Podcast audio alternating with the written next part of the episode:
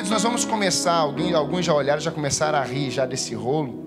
No final, você vai rir e chorar ao mesmo tempo. Eu tenho certeza que algo vai acontecer nesse culto aqui até o final. Amém? Quando a gente começa a pregar, a preparar uma palavra, Deus colocou no nosso coração uma série que duas igrejas que eu tenho como referência, a igreja da cidade, lá em São José dos Campos, do pastor Carlito Paz, e a outra igreja que eu também tenho como assim referência é a igreja do Marcelo, Marcelo Toschi, lá de Araçatuba. E acompanhando né, o trabalho que eles estão fazendo lá, uma igreja, a de São José dos Campos, tem 22 mil membros. E essa igreja Araçatuba, ela já está bem provavelmente com quase 15 mil membros. Uma igreja, são igrejas que têm sido relevantes no nosso país e nas nações. E eu vi uma série de mensagens lá que me impactou sobre desenrolar ou desenrolados. Eu fiquei pensando, Senhor, o Senhor quer trabalhar na nossa igreja? Eu comecei a orar a Deus para não ser um copia e cola, né? Eu falei assim, não, não vou copiar e colar. Eu quero que o Senhor fale algo novo no meu coração. E começamos a orar, começamos a buscar Deus direcionamento, e Deus começou a colocar no meu coração o tema desse ano que nós trabalhamos, tempo, o ano da restauração. Esse será o tema do ano da igreja sede em 2020. O ano da restauração, restaurando os fundamentos da igreja. E eles também vão colocar esse logo, um lugar para recomeçar. Há uma igreja, há uma visão, há um projeto de Deus para cada um de nós aqui, mas como igreja, com I maiúsculo, como a gente sempre fala, há um projeto grandioso. E quando a gente começa a pensar nisso, há um desejo das trevas em que você viva enrolado, para que você não consiga dar um passo, para que você viva agarrado às coisas erradas. Eu achei interessante quando o Johnny fez essa imagem, porque não era essa a imagem, até a imagem nova Deus deu para ele. E quando a gente olha para as mãos e começamos a perceber o significado da mão, na palavra de Deus tem uma passagem sobre a mão mirrada. E essa mão mirrada, ela simbolizava, representava a nação de Israel uma nação que não conseguia abençoar, uma nação que não conseguia abraçar, uma nação que não conseguia entregar algo.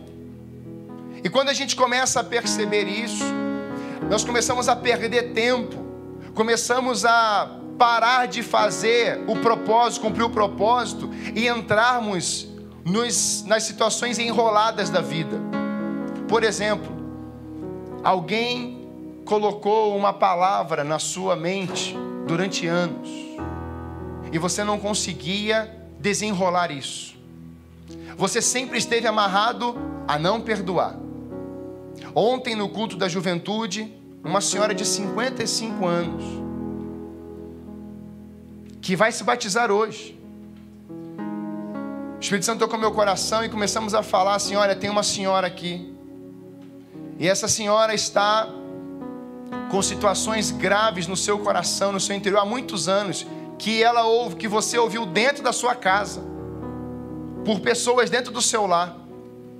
E meus irmãos, eu não sabia que ela ia se batizar hoje.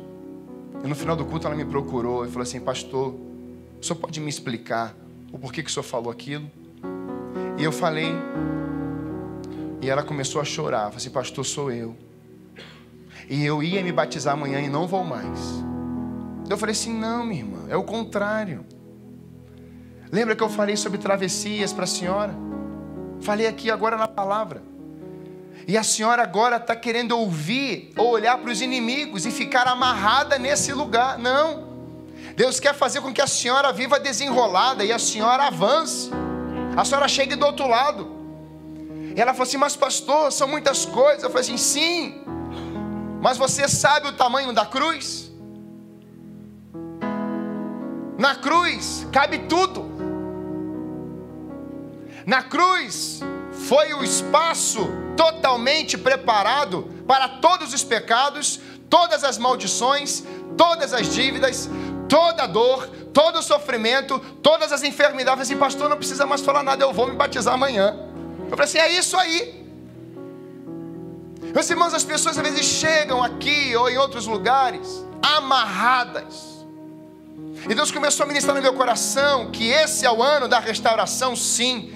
Para que você vire 2020 entendendo que esse ano da restauração precisa ser eterno na sua vida, em que você vai viver desamarrado, você vai viver livre, como nós cantamos a primeira canção aqui. Você nasceu para ser livre, e a Bíblia diz que o Espírito Santo, onde ele está, há liberdade. E o Espírito Santo está onde? No ar ou dentro de você?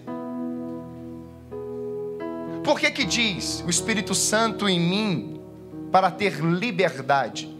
Porque aonde ele está, ele começa a desenrolar, ele começa a evidenciar, ele começa a tratar, ele começa a restaurar, ele começa a rasgar teu coração, ele começa a falar com você interiormente, e aonde ele está, vai começar a acontecer a liberdade do Espírito dentro de você. Por isso que o que amarra você, abaixa um pouquinho por isso que o que amarra você, por isso que tem destruído teus sonhos, amarrado projetos, hoje em nome de Deus vai desamarrar. Deus vai é, é, é, romper na sua vida, Deus vai cortar isso. E sabe qual é o poder que corta isso? A palavra. A Bíblia diz em Hebreus que ela é a espada do espírito. E a espada do espírito, ela faz divisão entre alma e espírito. O poder da palavra de Deus é onde você vê a armadura da cabeça aos pés. Por isso, nessa manhã, durante quatro domingos, nós vamos trabalhar só pela manhã. Quatro, uma mensagem, é uma série com quatro mensagens. E na primeira palavra, nós vamos falar hoje sobre. Na verdade, está até. É, eu até tive que trocar, foi um erro meu. Mas nós hoje nós vamos falar sobre desenrole seus relacionamentos. E na semana que vem sobre finanças. E a terceira sobre emoções e a última sobre sexualidade. E eu quero que em nome de Jesus, meu irmão, você possa conseguir vir todos os mil pela manhã, se você não for viajar. Se você viajar, você vai ter o acesso no YouTube. Mas que você viva o ano 2020 desenrolado dessas áreas. Tem gente que não consegue namorar, cativa as emoções tem gente que não consegue ser um bom marido, um bom pai, cativo às emoções dos seus pais. Tem gente que não consegue ter a vida financeira próspera, cativa a mamão. E meus irmãos, pode ter certeza de uma coisa: o ano 2020, Deus vai soprar sobre essa igreja de uma forma sobrenatural. No dia 1 de janeiro, primeiro dia do ano, nós decidimos fazer a partir do dia 2 de janeiro até o dia 5. Nós vamos fazer cultos todas as noites. Dia 2 de janeiro até o domingo, ou seja, da quinta até domingo, nós teremos celebrações aqui. E para cada dia, nós vamos consagrar ao Senhor o nosso ano, já no, nos primeiros dias do ano. Eu só não fiz primeiro de janeiro porque eu acho que eu ia estar aqui eu sozinho, nem minha esposa ia querer estar aqui. Mas no dia 2 nós vamos consagrar. Dia 2, dia 3, dia 4 e dia 5, manhã e noite. E nós vamos consagrar os 12 meses de 2020 nesses, nessas cinco celebrações. Eu tenho certeza, meus irmãos, que nesse consagra, nessa consagração, nós sem recebermos nada de 2009, nós, nós queremos consagrar tudo diante do Senhor. Aquilo que o Senhor já planejou que venhamos a receber, nós queremos te consagrar. Aquilo que não temos, nós queremos te consagrar. E aquilo que temos, nós queremos te consagrar também.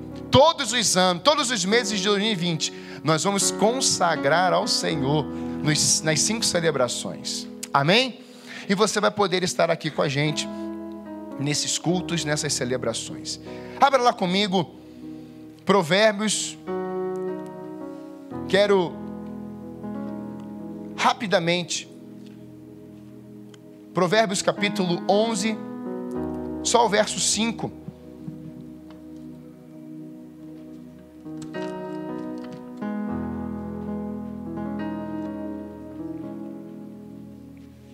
Provérbios 11, 5 diz assim: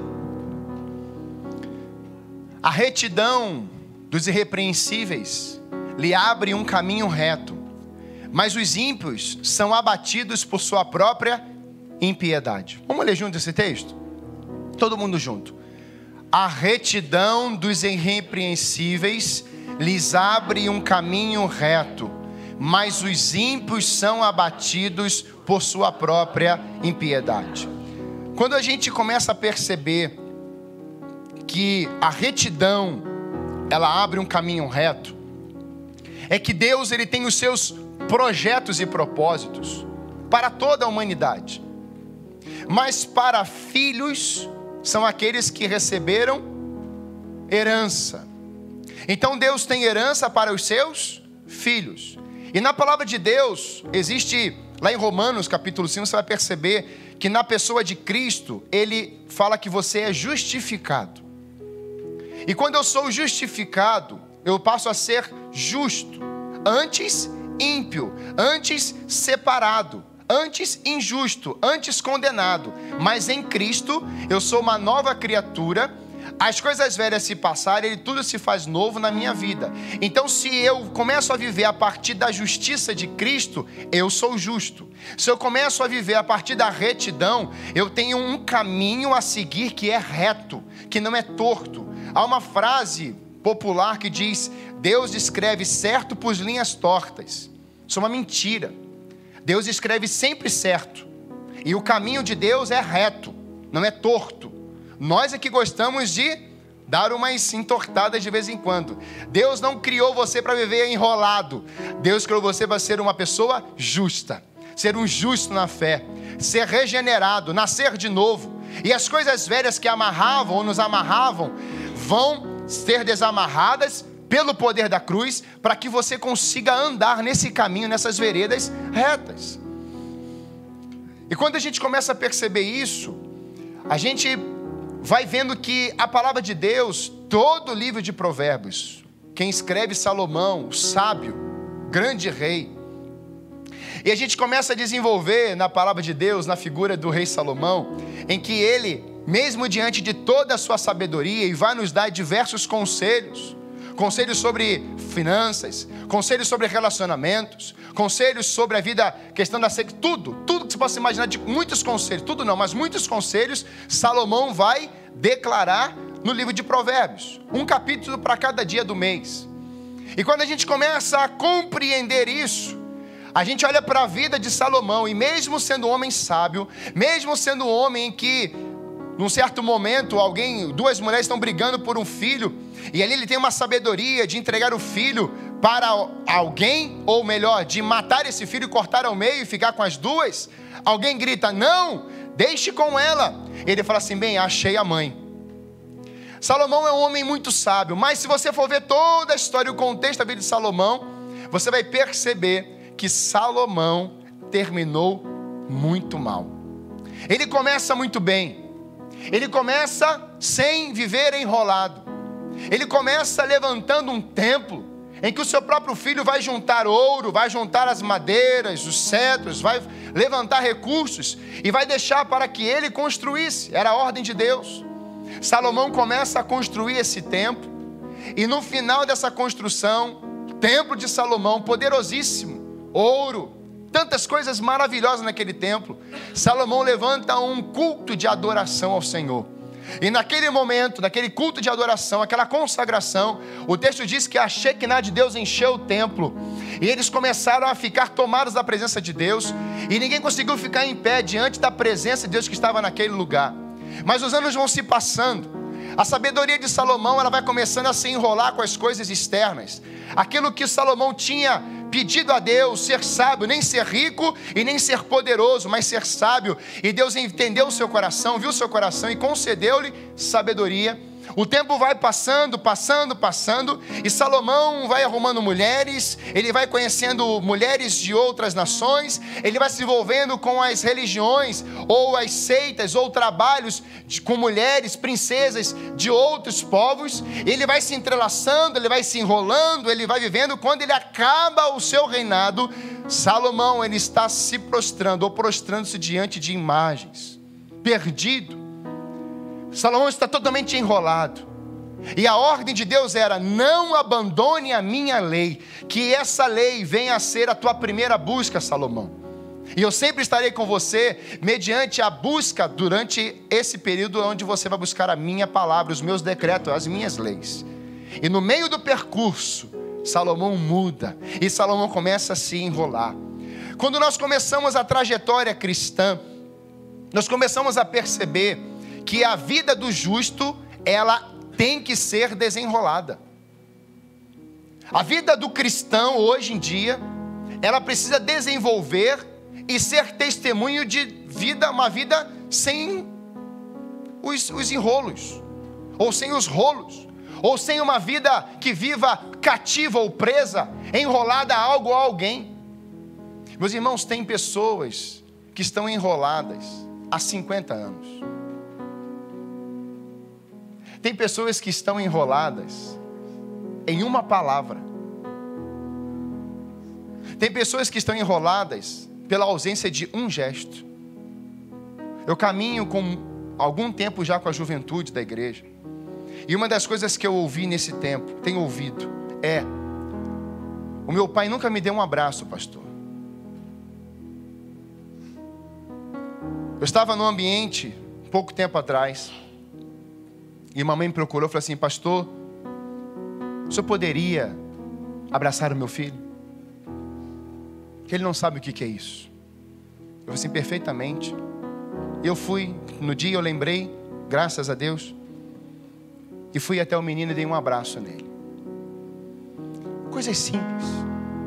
Mas há um, uma prisão, há um cativeiro no coração simplesmente pela ausência de um, um abraço, de uma palavra bendita, de uma palavra que foi enxergado. Você gosta de ser lembrado?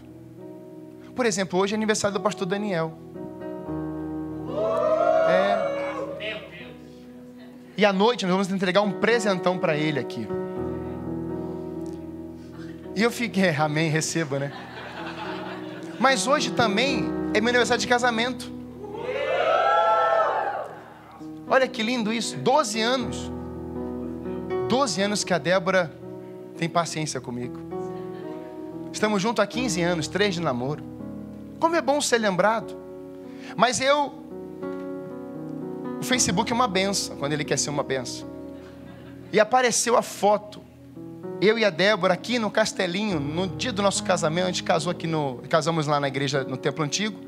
E ganhamos de presente aqui. E aí Estávamos ali, eu lembrei da foto, apareceu a foto. Assim, meu Deus, eu estava mais magro, mais cabeludo. E a Débora é sempre linda. Eu falei assim, meu Deus, como o tempo passa, são 12 anos. Quantas coisas. E quantas coisas nós fomos vivendo, e muitas coisas foram sendo desenroladas no processo do casamento. Você não casa perfeito. Você casa se amando para amar a outra ou outro. Você casa com uma decisão de que você se ama e auto, automaticamente você quer fazer o outro feliz. Casamento não é para viver enrolado esperando que o outro te ame. Não. Você se ama e casa, por isso que você pode fazer o outro feliz. E é uma deturpação. Você vai ter que fazer essa pessoa feliz, como se fosse um legalismo. Não. Quem se ama faz o outro feliz naturalmente. Quem se valoriza, valoriza o outro naturalmente. Não precisa de algo sobrenatural. Aliás, Deus não escolhe o teu marido e a tua esposa. Temos ouvido isso. Essa é uma decisão sua. Sério, pastor? Sério? Porque se der errado, a primeiro culpado que você vai colocar é Deus, e o segundo, o pastor da igreja, que fez o teu casamento. Então, quando a gente começa a viver como justo, há um caminho reto para a nossa trajetória de vida. E como igreja do Senhor, o testemunho que você está revelando fora dessas quatro paredes aqui, precisa ser um testemunho como justo, aquele que anda em caminhos retos, aquele que está falando a verdade, aquele que está vivendo com retidão. E quando a gente começa a perceber isso, meus irmãos, os princípios da palavra de Deus, escrito por esse rei, mais sábio do mundo, um dos maiores reis de Israel, homem de Deus que levantou para construir o grande templo do Senhor em Jerusalém. Quem era esse homem que deu estes conselhos em sabedoria e riqueza? Quem foi Salomão? Olha o que está em Reis 10, 14 a 15. O peso do ouro de Salomão, que recebia anualmente, era de 23.300 quilos. 15 fora os impostos pagos por mercadores e comerciantes por todos os reis da Arábia e pelos governantes do país. Vai vendo o poderio desse homem, vai vendo o recurso desse homem. O rei tinha do mar uma frota de navios mercantes, com os navios de Irão. Cada três anos a frota voltava, trazendo ouro, prata, marfim, macacos e pavões. Você tem noção? Você está esperando três anos, daqui a pouco começa a chegar as carruagens, começa a chegar os navios, começa a chegar os carros, começa a chegar os, as motocicletas, os, as Ferraris, vai chegando tudo. E ele está lá no trono. Pensa na riqueza desse homem. Quem é Salomão? O rei Salomão era o mais rico e o mais sábio de todos os reis da terra. Gente de todo mundo pedia audiência a Salomão para ouvir sabedoria que Deus lhe tinha dado. Deus deu a Salomão sabedoria, discernimento extraordinário e uma abrangência de conhecimento tão imensurável quanto a areia do mar. A sabedoria de Salomão era maior do que a de todos os homens do Oriente e de que toda a sabedoria do Egito. Ou seja, se você quiser sabedoria, a referência era Salomão. Se você precisava, e a rainha de Sabá vê isso. É impressionante que de, de um outro reinado, de uma outra, é, é, de um outro local, essa mulher vem até Salomão. E quando a gente começa a ver isso, meus irmãos, a sabedoria do justo, aquele que vive desenrolado, pessoas vão começar a ver a sua vida desenrolada como sábio no reto caminho e começarão a procurar as suas palavras de sabedoria, de justiça, de poder e glória, porque aquele que habita em você é perfeito, é incomparável. Esse rei foi reconhecido por sua riqueza e também por sua sabedoria. E a gente começa a perceber, meus irmãos, que em todo esse livro, o rei Salomão, ele tem algumas verdades para a gente nessa manhã, alguns princípios, para que você viva desenrolado, mas em primeiro lugar nos seus relacionamentos. Eu queria aqui trabalhar, por exemplo, o marido e a mulher, o irmão e a irmã, o filho e o pai, ou a mãe, mas o pastor e as ovelhas, os governantes da nação com a igreja, ou a igreja com os governantes da nação. Você repara que em alguns momentos que a nação está passando, ou já passou, parece que há algo enrolado na nação. As coisas não andam, fica travado. O desemprego crescia, crescia, crescia.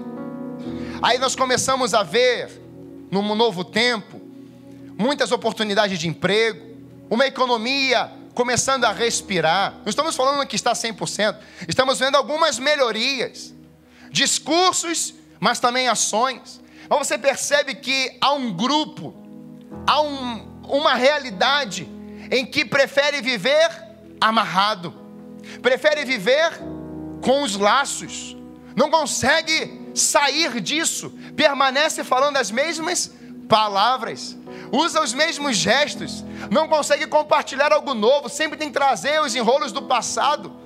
Meus irmãos, a igreja não foi feita para trazer os enrolos do passado. Ela foi criada, ela foi feita, ela foi projetada, ela foi habilitada para desamarrar aquele que está amarrado, para libertar os cativos, para anunciar ano aceitável do Senhor, para liberar boas novas, para trazer vida e não morte, para fluir e não ficar amarrado. E quando a gente percebe nos relacionamentos, meus irmãos, os relacionamentos têm vivido hoje inúmeras amarras. Em primeiro lugar, ande em verdade e retidão. O Senhor repudia balanças desonestas, mas os pesos exatos lhe dão prazer. Isso está em Provérbios 11:1. O Senhor repudia balanças desonestas, mas os pesos exatos lhe dão prazer.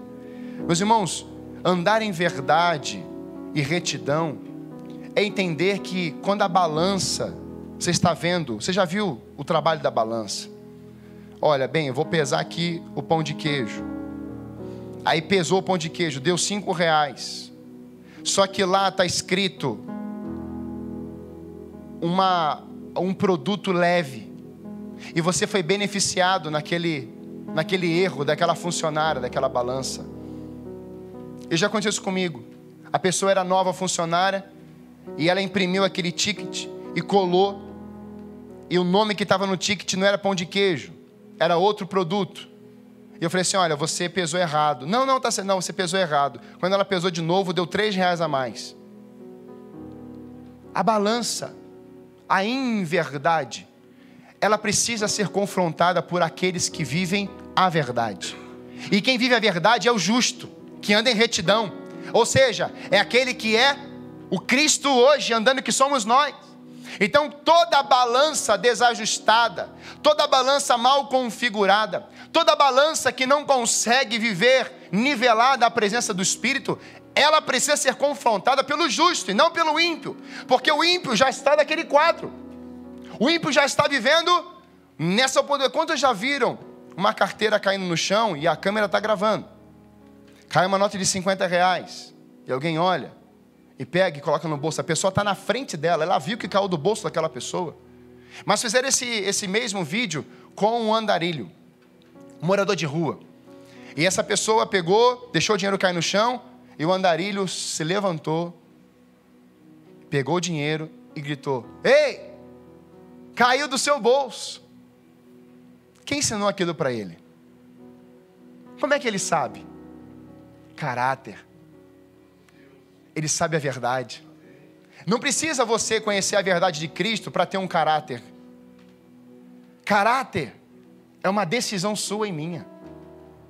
E quando nós entendemos que essas pessoas ou essas ações machucam, vão denigrir o teu próximo, você já quebra dois mandamentos, que é o principal da nova aliança: amar a Deus sobre todas as coisas e ao teu próximo como a ti mesmo. Quando nós prejudicamos o outro, mentimos. Quando nós não andamos em retidão, nós estamos machucando não somente uma vida, mas estamos dizendo que aquela vida não vale nada. E muito mais que machucar aquela vida, você está machucando também o Espírito Santo de Deus, porque nele há verdade, ele é a vida, ele é aquele que te guia na verdade. E quando nós entendemos isso, meus irmãos, isso não é simples. Porque nos nossos contextos hoje, o ser esperto, aquele que é o beneficiado, é o malandro. Não, mas eu ganhei. Eu gostei. Isso aqui eu, eu tem, tem, outro, tem uma outra palavra que me fugiu agora. É como se esse, esse oportunista Vantagem, obrigado. A pessoa levou vantagem. Bem, eu levei vantagem. Aí leva vantagem em cima do, do pequeno. Isso é injustiça. Isso é andar em mentira. Isso é andar em ausência de retidão. Você está andando longe da verdade, você está andando, a pessoa pergunta para você: como é que foi isso? E a pessoa simplesmente diz: eu não fiz, não é comigo, mas foi ela e o outro sofre. E onde é que está o evangelho nisso, meus irmãos? Onde é que está a verdade nisso? Vai vivendo enrolado, vai se enrolando. Com ausência de verdade e retidão, você viverá enrolado. Deus ele odeia todo tipo de fraude. Ele aprova a transparência e a honestidade. Para Deus é só a verdade em amor. Não minta para fazer a coisa certa e nem faça a coisa certa mentindo. Queremos fazer coisas certas, mas mentimos. Queremos agir realizando coisas maravilhosas, mas mentimos. É a mesma coisa de eu chegar para você e falar assim: olha, a igreja precisa orar, porque o seu pastor ora, mas eu não oro, e eu minto. Estou falando algo certo, estou falando uma verdade, mas a minha vida não condiz com o que eu estou anunciando. Eu digo para você amar o seu irmão, mas eu dou um tapa no outro. Eu digo para você valorizar e honrar aqueles, ou seja, todos. Você cumprimentar pessoas, você abraçar pessoas, você perguntar o nome das pessoas. E às vezes eu, se eu chego aqui, cumprimento ninguém, falo com ninguém, eu estou ensinando uma coisa boa para você. É certo, é maravilhoso, mas da forma mentirosa, porque eu não estou cumprindo aquilo que eu estou dizendo. E diante disso, a nossa vida, seja ela em qualquer esfera, mas vou dar o um exemplo profissional. Se você agir com pesos adulterados, na mentira, você vai ter problema de relacionamentos. Quantas pessoas hoje estão usufruindo de algo? Eu conheço empresários, conversava com um há um tempo atrás. Esse pastor, fali. Você faliu, meu irmão, fali. Meu funcionário me roubava, pastor. Faliu. E o valor não foi baixo, não, foi alto. Perdeu uma empresa. E diante disso, esses relacionamentos são quebrados. Como é que você consegue conviver com uma pessoa? Eu lembro, anos e anos atrás, primeiro ministério do meu pai, o tesoureiro da igreja descobriram que ele estava roubando. Isso tem alguns anos. E aí, como é que você lida com uma questão dessa? Como é que fica o relacionamento? Porque foi descoberto, não foi confessado. Existe uma grande diferença em descobrir e confissão. Como a confissão é poderosa. A Bíblia diz que na confissão, uns aos outros, você é sarado. Quando você confessa, você se desenrola. É assim na vida cristã. Aquele que tem Cristo nos seus lábios e o confessa e crê no seu coração, é desenrolado do império das trevas e agora vive no reino livre. Aleluia! No reino você passa a ser liberto, no reino você passa a ser livre, no reino você passa a ser justo, no reino você passa a ser visto como filho, no império você continua enrolado, você continua com a dívida sobre a sua vida, continua com peso, continua com a fadiga, continua sem orientação, você continua procurando sabedoria na vida de pessoas e não agora na vida do espírito. E Isaías 11, 2 fala que o Espírito Santo que ungiu Cristo te dá sabedoria, poder e entendimento e ousadia. O Espírito Santo dentro de você faz você caminhar e faz tornar você no seu interior uma pessoa honesta, de caráter, que não se enrola nos negócios, os contratos, as propostas aparecem. Eu tenho falado constantemente esse ano.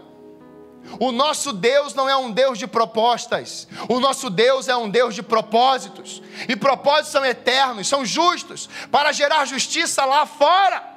Começa pela casa do Senhor.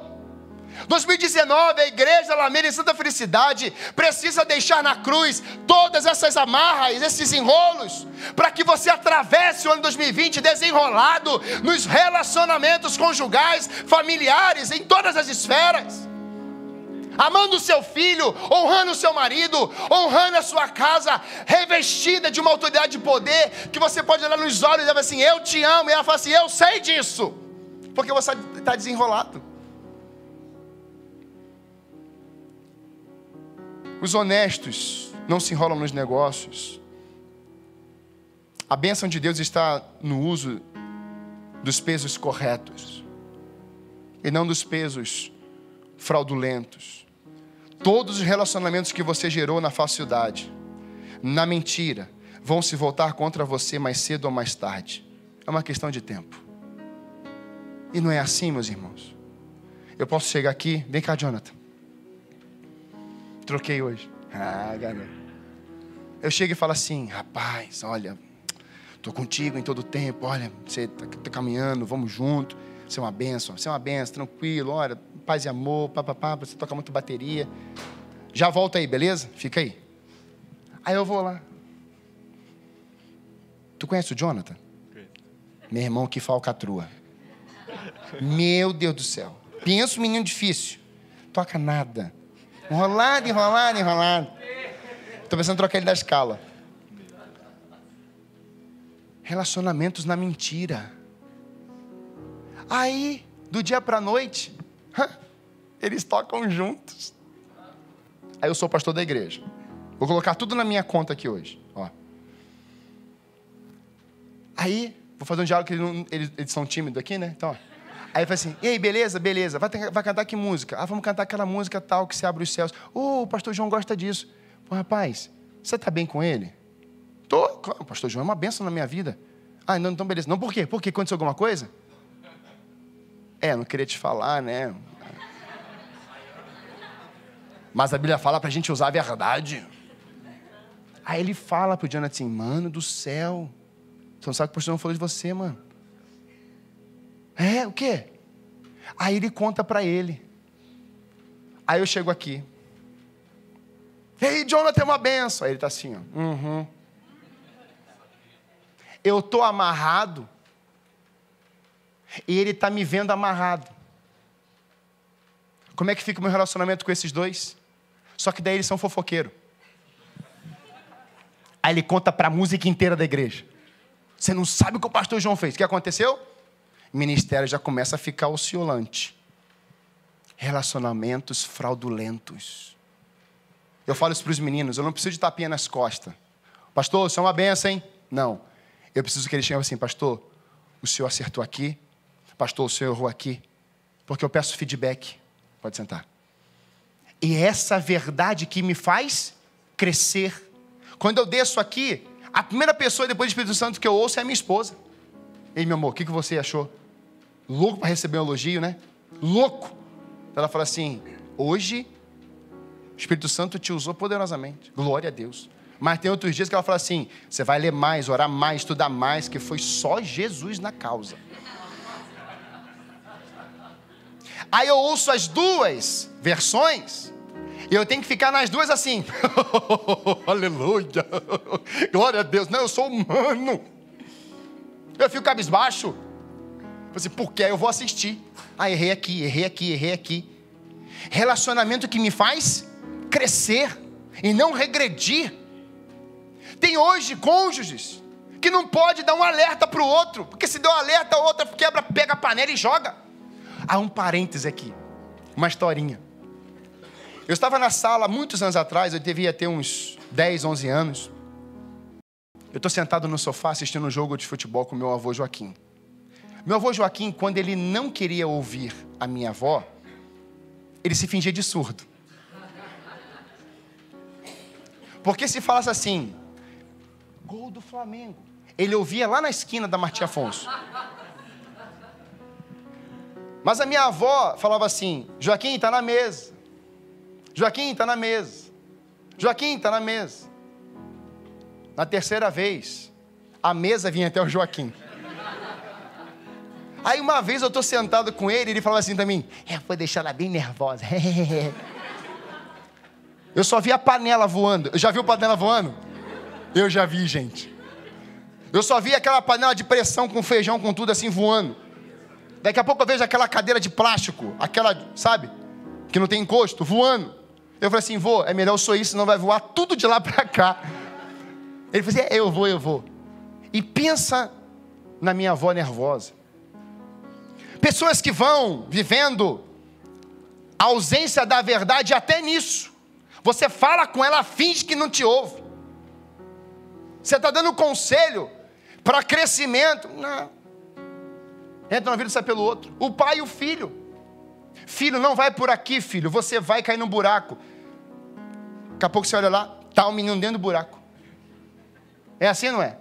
Não corre, né, filha? Não corre. Aí filha corre, corre, corre, corre. Sai da piscina, não sai da piscina. Fica na piscina. Torra, torra, torra. e fica linda com aquele rosinha nela, né? Linda, e está ali assistindo. Papai te ama. E quando a gente olha para isso, a gente dá risada, mas na hora que dói, chora. Ninguém planejou filho para ficar em buraco. Ninguém planejou filho para ficar enrolado. Ninguém planejou casamento para ficar em todo enrolado, não. Deus planejou famílias e filhos de uma geração para que ela desenrole o mundo. Ela tire essas correntes do mundo. Verdade e retidão. A integridade do homem justo o protege dos rolos. Quem permanece na justiça viverá, mas quem sai em busca do mal corre para a morte. A retidão dos irrepreensíveis lhe abre o caminho. Quem semeia retidão colhe segurança, recompensa. Segura recompensa. Olha isso, tem Provérbios 11, 18. Quem semeia retidão colhe segura, segura recompensa. Meus irmãos, a igreja do Senhor precisa andar em retidão. Ela precisa ser uma voz de justiça. Dois, ande em humildade e bondade. Quando vem orgulho, chega a desgraça, mas a sabedoria está com os humildes. Provérbios 11, 2. Meus irmãos, quando eu meditava nisso aqui, Deus me levou para Isaías capítulo 6. E quando você vê no ano em que morreu o rei Uzias, eu vi. E quando a gente começa a perceber que não foi um dia, ele não fala dia, foi no. Qual o ano que você vai entrar? 2000 e. Então, quais são as os enrolos que tem que sair da sua vida esse ano? Para que você vire 2020 vendo a glória do Senhor. Quem teve que morrer? Para Isaías ver o trono da glória do Senhor? Uzias. Foi no ano que o rei Uzias morreu, eu vi. E se você ler 2 Crônicas, capítulo 26, você vai perceber que Uzias é um rei que quando ele começa a reinar não existia mais nada, estava tudo destruído. E Uzias começa a fazer tudo do zero. Mas a chave no início do ministério, do reinado dele é: e Uzias era ouvinte ou ouvia a voz de Deus, ele andava com Deus. Uzias permanecia na vontade, na verdade, na retidão, na justiça e na humildade de Deus, podemos afirmar assim. Uzias começou muito bem, colocou o seu coração, quis andar em retidão, quis ser justo, quis andar na verdade, e o texto vai dizer que por ele andar na verdade, na vida de Deus, tudo prosperou. Exércitos gigantes. Ele começou a criar armamentos novos que não existiam ele começou a ter um exército poderosíssimo, que para você chegar aonde ele estava, era praticamente 100 quilômetros só de barreiras, seguranças. Imagina você andar 10 quilômetros, uma grande fortaleza. Você andava mais 10 quilômetros, outra fortaleza. Você andava mais 30 quilômetros, outra fortaleza. E Uzias está lá dentro do palácio. Ou seja, era impossível chegar até Uzias. Mas sabe que de todas essas fortalezas, sabe o que alcançou o próprio coração de Uzias? o orgulho. O orgulho atravessa qualquer tipo de muralha. O orgulho ele vai entrando, ele vai chegando, ele vai chegando. O orgulho ele só não consegue vencer o sangue de Cristo que te purifica de todo o pecado. Porque quando eu tenho a marca do sangue de Cristo, o orgulho cai e a humildade brota. Quando eu tenho a marca do sangue de Cristo, o orgulho, a soberba, ela tem que estar com a boca no pó. E é dele que me exalta, é ele que me levanta. Quando eu olho para a cruz, o orgulhoso, ele precisa ser arrancado. E é exatamente ali que Uzias morre. Por que, que Uzias morre? E a gente vai lendo que, no momento em que ele estava lá em cima, no topo, ele olhou e falou assim: Olha o que eu construí. Orgulho. E ele está colocando uma barreira agora entre o relacionamento dele com Deus. O texto diz é muito claro, meus irmãos, quando esse orgulho nasceu no coração de Uzias, a decadência começou, a desgraça veio sobre a sua vida. E Uzias vai ficar leproso. Ele vai chegar para realizar o incenso. E os sacerdotes dizem assim: Você não vai fazer mais nada aqui na casa do Senhor. E ele foi retirado, leproso, retirado, sozinho. E logo em seguida ele morre. É nesse contexto, quando Uzias morre, Isaías vê o trono da glória do Senhor. Eu quero declarar sobre a tua vida nessa manhã, meu irmão. coisas vão ter que morrer na sua vida nessa manhã, nesse ano, para que você tenha um encontro com o trono da glória de Deus. Não necessariamente a pessoa do rei Uzias, mas as ações que Uzias trouxe o orgulho, a soberba, a individualidade, a prepotência. E para você ter um ano de vitória, para você ter um ano de conquista, você precisa viver o que vai ver no ano que vem. A fidelidade total é o nosso tema do ano que vem. Fidelidade total é uma vida em humildade, entregue, em retidão, em re, re, sendo redimido, sendo trabalhado pela obra do Espírito Santo, para que você alcance níveis maiores. Isaías já era um profeta. E como isso? Mas ele está falando com palavras de dores. No capítulo 1 até o capítulo 4, você vê um profeta falando com dor. Mas no capítulo 6, o texto diz: quando ele vê o trono da glória de Deus, os dias morrem, sai uma tenaz e gruda na língua de Isaías. Meus irmãos, as ações do rei Uzias têm que morrer na nossa vida esse ano. Não podemos levar para o próximo ano. Porque se você virar outro ano sem isso, sem essas ações, você vai ter uma língua como chama de fogo. E você agora vai amar os teus, teus inimigos, inclusive. Você vai colocar a, a, mudança do lado de fora, porque dentro tem um fogo consumidor na sua língua. E você vai começar a falar palavras de bondade. Você vai falar o que está na língua de Deus. Você vai começar a falar o que está na língua do Espírito Santo. Você vai começar a dirigir a, a palavras a pessoas que estão, inclusive, falando aquilo que você nunca mereceu ouvir e nunca deveria ouvir, mas você simplesmente diz: A minha língua tem uma tenaz que saiu do trono da glória de Deus. Vem com orgulho, humildade. Porque é só você olhar para a ação de Cristo. Meus irmãos, Jesus lavar os pés de Judas, até hoje a gente fica em crise. E é fácil? Não é fácil. Mas Deus não chamou a gente para fazer coisas fáceis e difíceis. Deus chamou a gente para fazer coisas certas. Deus nunca me chamou para fazer coisa fácil ou difícil. Mas o que é certo, é certo. E precisa ser certo. Diante disso, quem anda a fazer o bem, quem anda fazendo o bem, não se enrola com gente ruim. Tem posicionamento. A bondade afasta os ruins e os maus intencionados. E quando a gente começa a perceber isso, a gente entende que viver essa humildade, entendendo isso, é uma coisa que eu peço ao Espírito Santo para arrancar todas as orações que eu faço. Senhor, não deixe, Senhor Deus, o orgulho no meu coração, não deixe a vaidade, Senhor Deus. Vaidade só gera vaidade. E como pastores, a gente sabe muito bem disso, você vai pregar fora, você prega aqui, você está no meio do povo e tem as, as palavras de encorajamento, os elogios. Quem canta, quem toca, mas eu quero dizer para essa igreja, ao mesmo tempo que vem um, dois, cinco, dez, quantos forem, trazendo os elogios, eu já aponto direto para a cruz. Senhor Deus, está na cruz. Senhor, isso é para ti. Porque o dia que eu descer desse altar e eu falar assim, eu sou bom, eu já tinha caído antes, eu não vou cair na hora, eu já caí antes.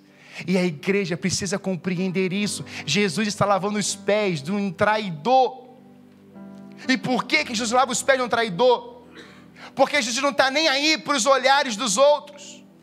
O que Jesus é, é o mais importante, porque ele revela quem ele é. Ele está lavando o pé de um discípulo que ele sabia que ia traí-lo, está lavando o pé de outro que ia negá-lo, ele está lavando o pé daquele que tinha dúvida ainda de quem ele era.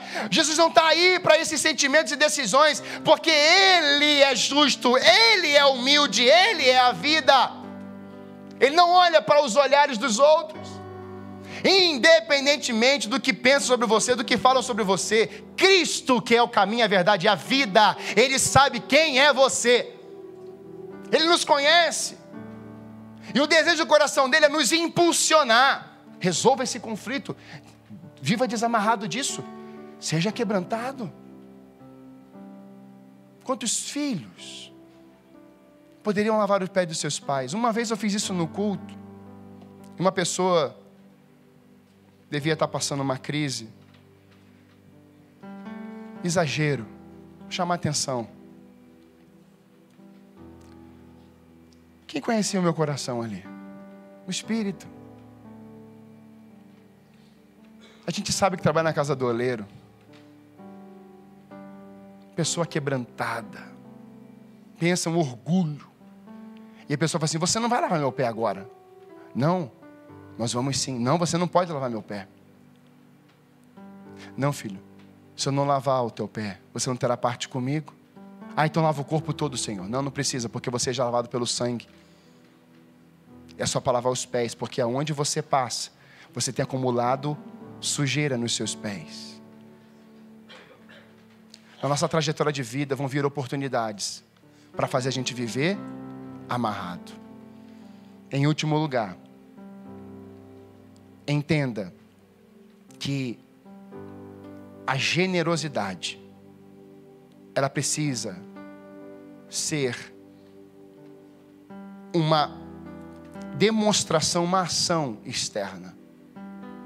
Eu poderia falar tantas coisas, mas eu queria chamar aqui Julinha e o, e o Johnny, que são irmãos, e vai ficar mais fácil.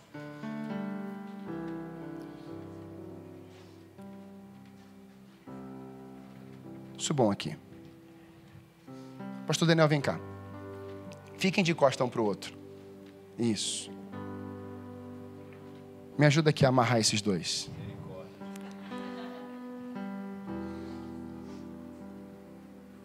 Isso, vai passando, vai enrolando. E aí, quando você. Eu quero que você já vai vendo isso, por quê? A cena pode ser exatamente isso: uma pessoa amarrando uma família. Mas dentro desse, dessas amarras, desse, desses enrolos, a gente começa a perceber que vamos aceitando. Alguém fala uma coisa, e é um relacionamento de irmãos. E por que, que eu peguei os dois? Isso é de Deus. Porque eu fiquei dois anos enrolado num relacionamento com a minha irmã. Eu tinha acabado de chegar em Curitiba. Nós tivemos uma briga muito feia no Rio de Janeiro. E ficamos dois anos sem se falar dentro da casa dos meus pais. Dois anos. E foram os anos mais difíceis dos meus pais. Que nós nem nos olhávamos. E a coisa que o diabo mais sorriu na nossa vida foi: acabou para você, Sebastião, Sueli. Eles nunca vão ser o que vocês querem que eles sejam. Porque eu vou, eu vou acabar com esse relacionamento. Não terão autoridade. Não vai fluir. Ficou bonitinho, né? E quando a gente olha para isso, eles conseguem andar, meus irmãos? Não. Nenhum dá um passo para frente e nem para trás. E o que, que você consegue enxergar dessa marca aqui? Nuca com nuca. Não tem olho no olho. E foi isso que aconteceu com o profeta Isaías. No ano em que o rei Uzias morreu, eu vi. Eu quero que você entenda que os relacionamentos precisam viver os seus desenrolos a partir de hoje. Você precisa viver desenrolado. Você precisa lavar os pés, mesmo que a pessoa não queira e não te perdoe, não tem problema. Não lavar no âmbito pejorativo ou como se fosse algo normal. Não. Lava também no espírito. Lava na, lá dentro do seu próprio coração. Decida isso lá dentro primeiro. Quando Uzias morreu, Isaías viu o trono da glória de Deus. Quando Deus começa a rasgar, a desenrolar você, a cortar as coisas que tem te amarrado, você começa a se mexer você começa a se movimentar. E você vai se tornando uma pessoa mais livre. Ainda tem coisas, mas você vai se tornando uma pessoa mais livre. Mais livre. E o objetivo do Espírito Santo de Deus não é que vocês fiquem olhando nuca com nuca. Agora fiquem de frente. Mas é que vocês consigam olhar face a face. E quando você olha face a face, o que você acha que esses dois. Vamos colocar aqui dois anos sem se falar. O que você acha que eles vão fazer agora? Se abraçar né? Falar umas palavras de amor. Você está entendendo? É simples, irmão. Não é simples, é certo. podem sentar. Obrigado. E aí, dá esse, esse monte de troço, isso aqui, dá isso aqui. Aí você pergunta assim, pastor, o que, que é isso aí? Isso aqui que estava amarrando. Ofensa, calúnia, mentira, orgulho, inveja, soberba. Mas você não é isso, você é justo. Você é amável. Se eu pudesse voltar atrás, eu gostaria de viver aqueles dois anos que eu falei com a minha irmã. Só que hoje ela é a minha melhor amiga junto. A minha irmã não é só minha irmã, ela é minha amiga. E quando eu olho nos olhos da minha irmã hoje, naqueles olhos gigantes que ela tem, que chega a me engolir, eu olho amor, eu olho graça.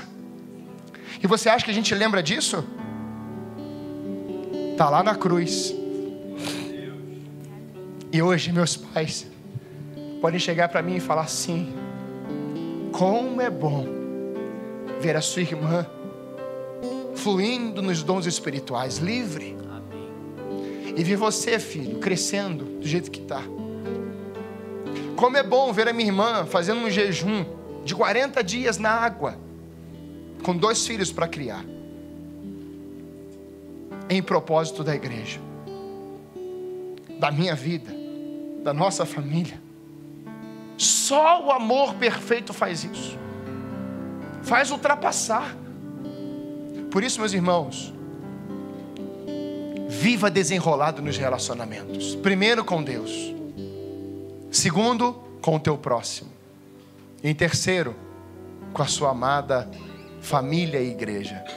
Porque famílias desenroladas, igrejas saudáveis, famílias livres, vivendo uma fluida do Espírito, igrejas recebendo um mover sobrenatural do Espírito de Deus, igrejas desenroladas com o seu próprio pastor e sua liderança. É uma igreja que vai caminhar em unidade com os seus líderes e a sua própria liderança. Relacionamentos saudáveis. Nós teremos o um mundo olhando para a igreja e desejando viver como relacionamentos saudáveis. E quando a política, o governo, compreender isso, ele vai saber que ele não é voz para a igreja, ele vai saber que a igreja é voz para quem está lá fora.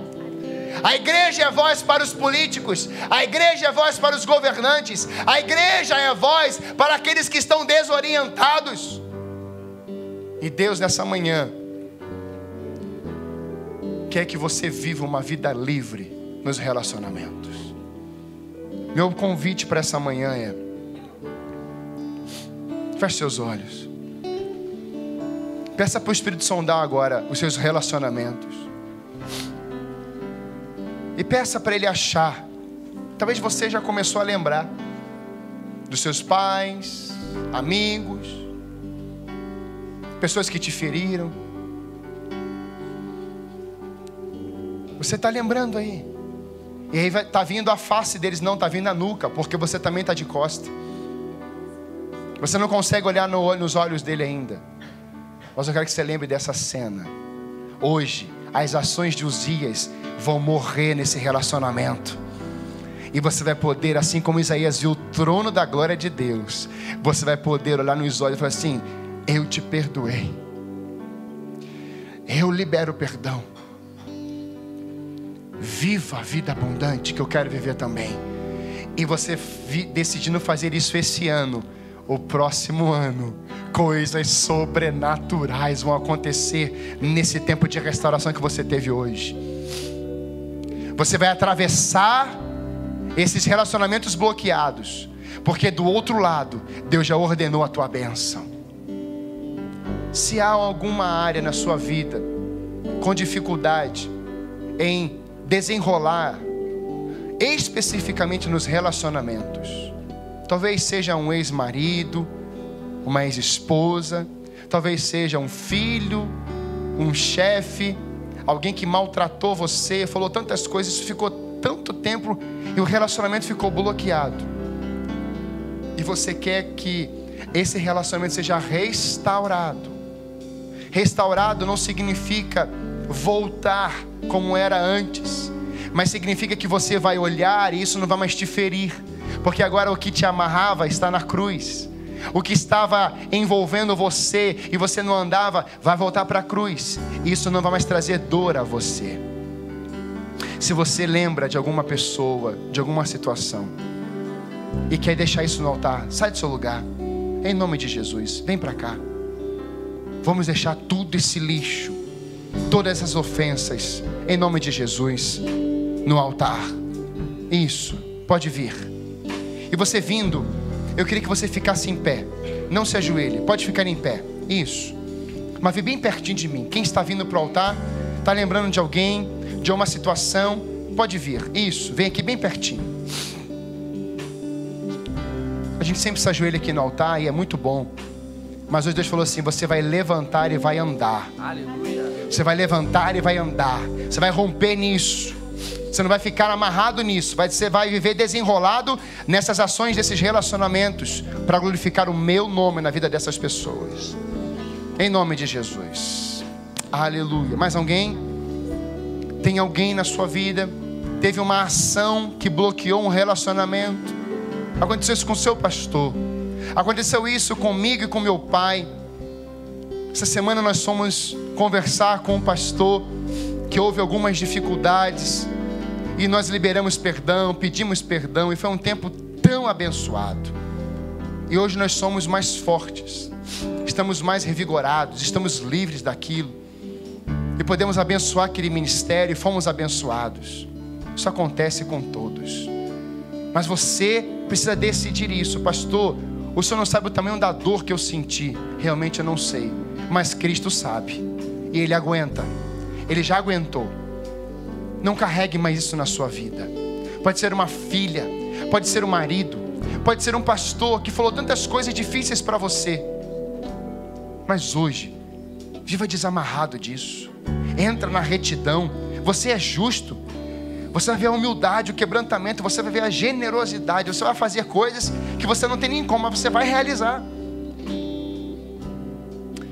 Amado Espírito Santo de Deus, tem pessoas aqui, Pai, que só o Senhor sabe o que aconteceu.